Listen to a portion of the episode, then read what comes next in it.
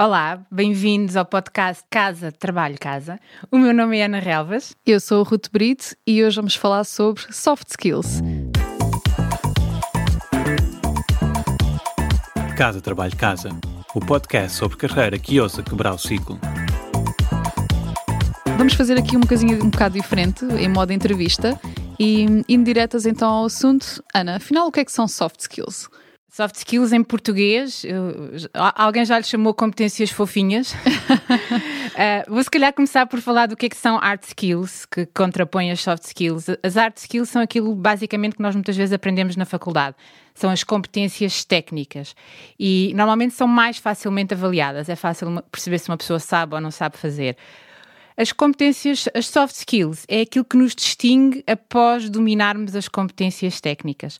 Há quem diga que são as hard skills que nos ajudam a conseguir um emprego, mas são as soft skills que nos mantêm lá com bom desempenho e satisfeitos. Tem que ver com os nossos comportamentos, o modo como nós fazemos as coisas, o modo como nós lidamos com, com a vida e com as situações. Fala-se muito hoje em dia e são valorizadas muito coisas como o trabalho em equipa, a gestão de pessoas, a resolução de problemas, o pensamento crítico. Tudo isto são competências soft que nos ajudam a transformar aquilo que nós sabemos, no fundo as hard skills, em resultados. Nós todos já tivemos muitas vezes a capacidade de saber fazer, mas depois não somos capazes de agarrar naquilo que sabemos fazer e ter resultados. E muitas vezes são as nossas soft skills que nos estão a, que nos estão a, a impedir de atingir esses resultados. Certo, então pelo que dizes, parece-me que as soft skills são coisas não tão tangíveis como as hard skills e talvez um bocadinho mais difíceis de medir. Estas competências são inatas ou podem ser desenvolvidas? O que é que tu respondes quando alguém te diz, por exemplo, que não tem perfil para liderar? Fico nervosa, fico nervosa.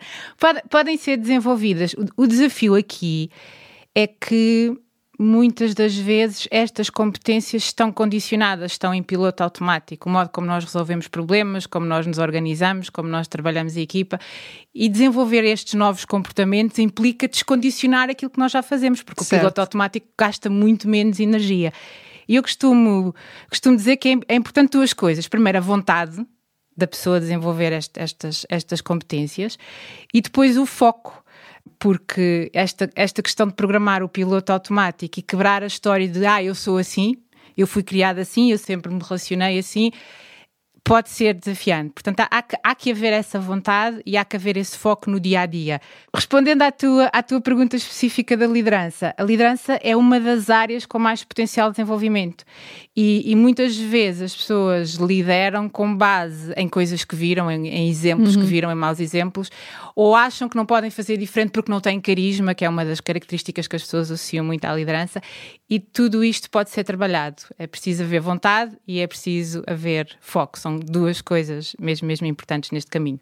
Esta é uma área em que tu trabalhas profissionalmente todos os dias, não é? Eu tenho, tenho aqui uma curiosidade. Com o trabalho de coaching individual que tu fazes e também em treino em grupo que fazes junto das empresas, que situações comuns tu observas onde as soft skills realmente fazem a diferença? Já falaste aqui um bocadinho da liderança, mas estava aqui a falar mesmo de situações específicas. Eu diria em tudo, porque se nós não nos conseguimos, por exemplo, organizar, comunicar com os nossos colegas e clientes, lidar com a frustração, que é um dos maiores obstáculos no dia a dia, e isto, isto é, uma, é uma soft skill, se não conseguimos encontrar soluções em vez de ficarmos resignados, nós não conseguimos, como disse há pouco, transformar o saber fazer em resultado. Portanto, é, daquelas coisas, e há vários estudos que mostram isso, que é aquilo que faz realmente diferença após nós dominarmos as, as competências técnicas. Falaste em competências técnicas e lembrei-me, algumas uh, destas competências, não as técnicas, mas as soft skills, estão um bocadinho na moda e acabam por se tornar quase buzzwords, como é o caso, por exemplo, da inteligência emocional.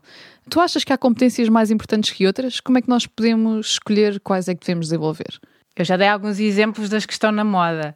Eu li no outro dia que um, um professor de Harvard dizia que as competências mais importantes são as competências do jardim de infância. a empatia, a cooperação e a partilha. Para mim, uma das mais importantes é a atitude focada na resolução de problemas. E vejo isto todos os dias. As pessoas muitas vezes pensam, ah, eu preciso de ser capaz de gerir melhor o tempo. Mas, mas ficam resignadas à situação e não, e não e não procuram soluções dentro do seu dia a dia para gerirem melhor o tempo.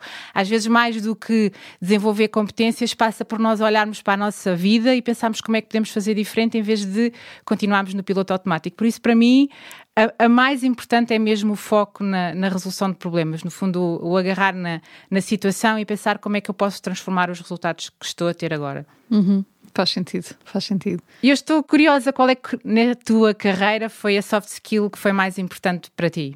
Boa pergunta. Eu acho que acho que se tivesse que escolher uma, eu diria que a competência que teve mais impacto e relevância na minha carreira, por acaso é uma coisa que me é um bocadinho natural, é inata, mas que tenho vindo a desenvolver conscientemente, é a capacidade de iniciativa. Isto porque a minha carreira, como nós falámos no outro episódio do podcast, não, não tem sido de todo linear. E hum, eu tive, sempre estive envolvida em projetos muito diferentes portanto, projetos para os quais eu à partida não estaria preparada porque são coisas que nunca tinha feito antes. Portanto, estive sempre a começar projetos do zero, seja em empresas minhas, seja reestruturar departamentos ou lançar produtos novos. E, portanto, realmente aquela capacidade de ter iniciativa e mesmo quando não sei fazer as coisas ou como se faz, de, de perguntar, de procurar respostas, não estar à espera que me digam o que fazer, acho que foi aquilo que até hoje teve mais impacto na minha carreira. E esta também é uma soft skill, certo, Ana? Exatamente, e é a capacidade de resolver problemas. Exato. É, é mesmo, e nós vamos falar mais sobre isto noutro, noutro episódio. Por hoje é tudo. Obrigada por ouvirem o podcast Casa Trabalho Casa e até à próxima.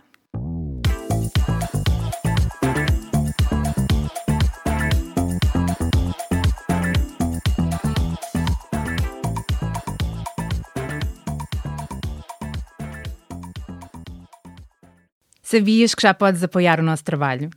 Se és um ouvinte fiel do nosso podcast, convidamos-te a subscrever o Casa Trabalho Casa Premium.